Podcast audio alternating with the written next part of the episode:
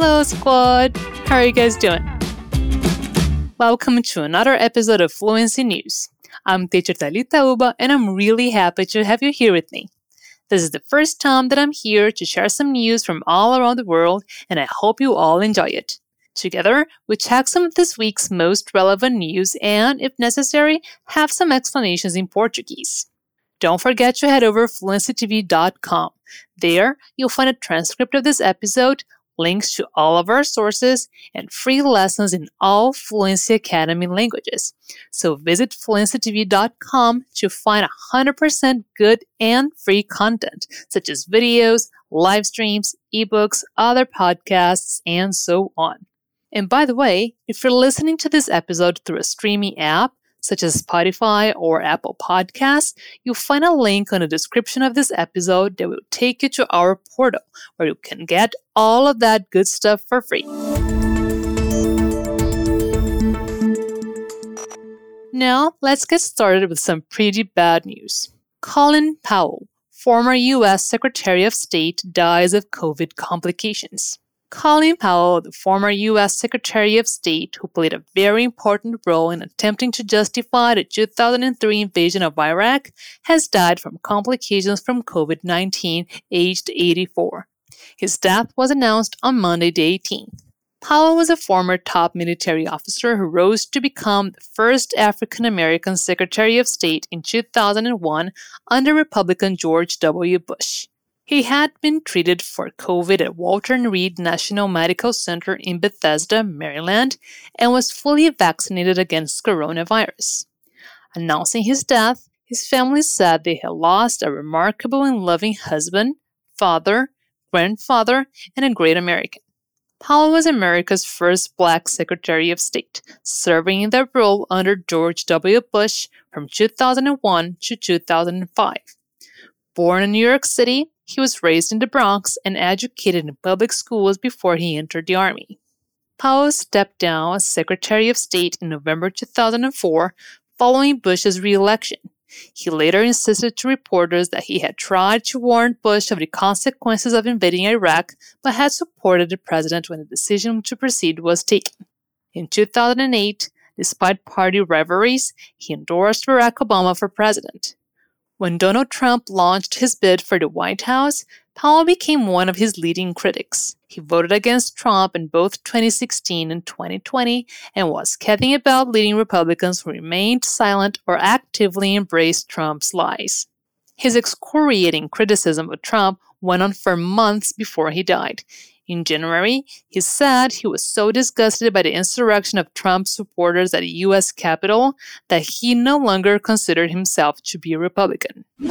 Nessa notícia, nós ouvimos o uso do phrasal verb step down na frase Powell stepped down as Secretary of State in November 2004. Esse phrasal verb é utilizado quando nós estamos falando que alguém se demitiu de um cargo importante. Como vimos na notícia, Powell era um grande influenciador da política norte-americana. Dessa forma, step down foi utilizado para destacar a importância dele no cargo de secretário de Estado em 2004. Vamos parar aqui por um instante para nos atentarmos para a pronúncia da palavra stabbed, que está conjugada no passado e é pronunciada stepped e não stepped, ok? Portanto, ênfase no sta e um som de T no final. Stepped.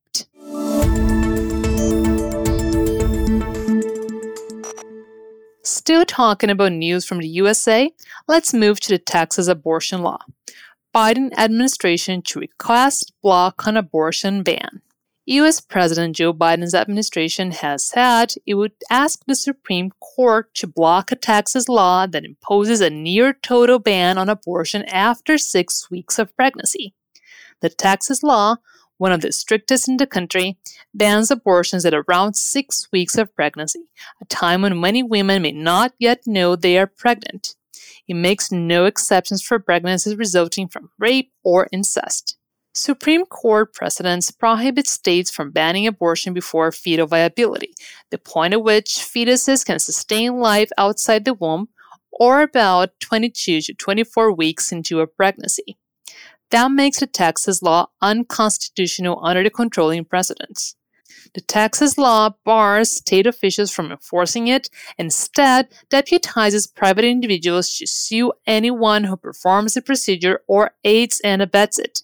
The patient may not be sued, but doctors, staff members at clinics, counselors, people who help pay for the procedure, and even an Uber driver taking a patient to an abortion clinic are all potential defendants. Plaintiffs who do not need to live in Texas, have any connection to the abortion, or show any injury from it are entitled to 10,000 US dollars and their legal fees recovered if they win.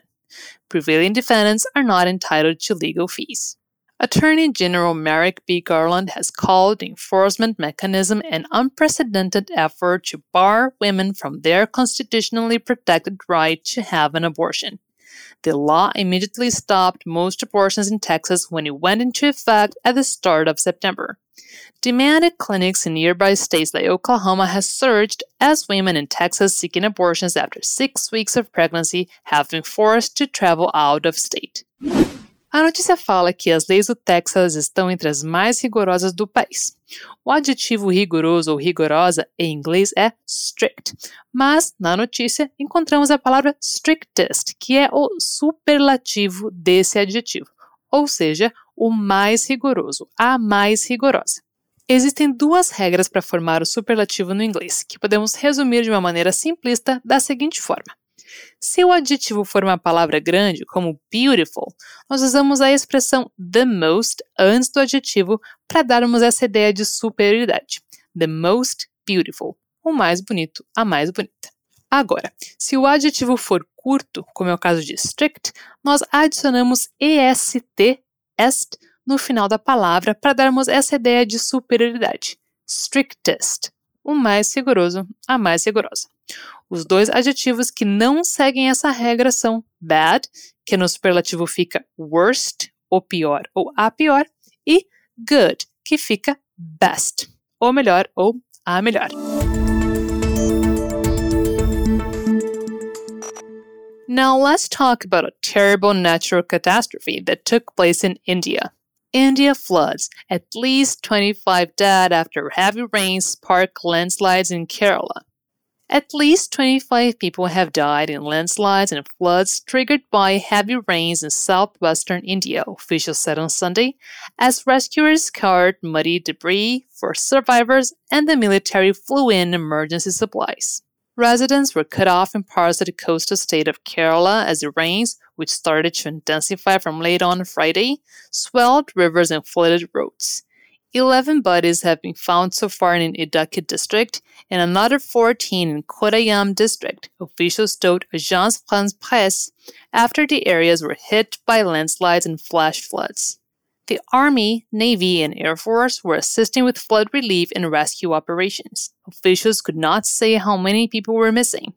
It was my livelihood. Everything is gone a deeply upset man told Kerala news channel Manorama TV in Koottickal town in Kottayam, which was hit by a landslide. Another woman from the town added, The hill broke off near us. There has been a lot of damage and loss. The house is gone. Children have gone. The Prime Minister Narendra Modi tweeted his condolences and said authorities are working to help those who were affected by the deluge. The Indian Meteorological Department said heavy rains caused by a low pressure area over the southeastern Arabian Sea and Kerala were expected to ease on Monday.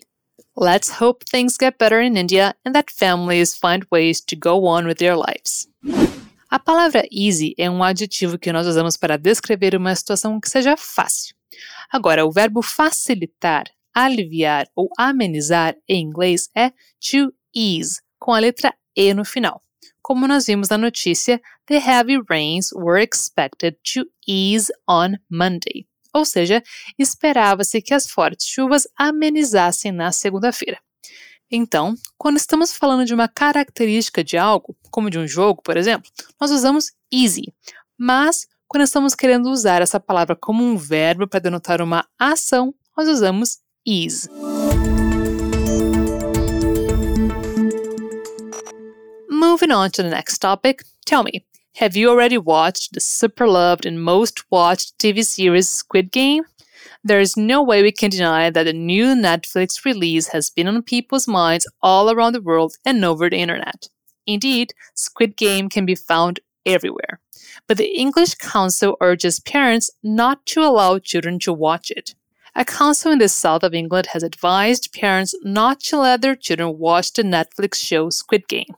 According to reports, children as young as six are copying its violent challenges. The Education Safeguarding Team from the Central Bedfordshire Council sent an email to parents and guardians in the district urging them to be vigilant after hearing reports that children and young people were copying games and violence from the new Netflix series Squid Game, which is rated 15. In the plot, indebted contestants play games for cash, but are shot dead if they fail. Though many of the games featured in the series require specialized weapons and equipment, some are violent versions of playground games such as marbles and tug of war, which are easy for children to recreate. Many children are not watching the show, but are aware of it because of viral challenges on TikTok, where social media users post their own versions of the games. Some reports say children have been using physical violence in the playground to punish losers as a substitute for actual death. This month, a school in Belgium said children were beating up those who moved instead of shooting them, as in Squid Game. There have also been warnings about the honeycomb game, which requires players to cut out one of four shapes in a thin disk of honeycomb using a needle without breaking the shape.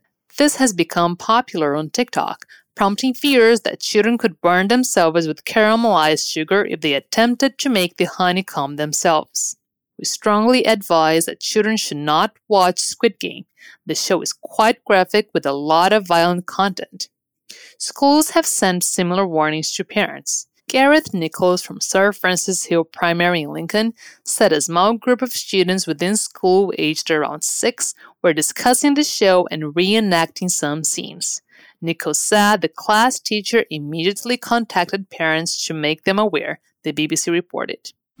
Nessa notícia, vimos que mesmo crianças que não estão assistindo a série Round 6 estão cientes dos jogos por meio das redes sociais.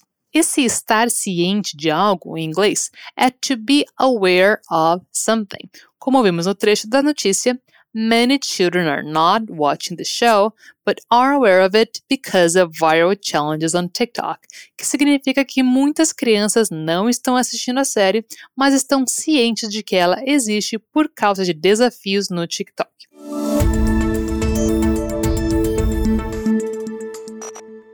After this unsettling Squid Game story, we've reached the end of today's episode. Don't forget that you can find the links to our stories and a transcript of this episode either by visiting fluencytv.com or by clicking on the link that's on the description of this episode. E se você quiser ter aulas com os maiores experts em fluência de idiomas do mundo, inscreva-se na nossa lista de espera. Assim você vai ficar sabendo em primeira mão quando abrirem novas vagas para as turmas de inglês, espanhol, francês, alemão, italiano, japonês e mandarim. Para não ficar de fora, toque no link na descrição desse episódio e faça sua inscrição 100% gratuita. Thanks for listening to me today. I hope you all enjoyed getting to know a little bit more about what's going on around the world with me. Don't forget that there's a new episode of Fluency News every week. Until next time.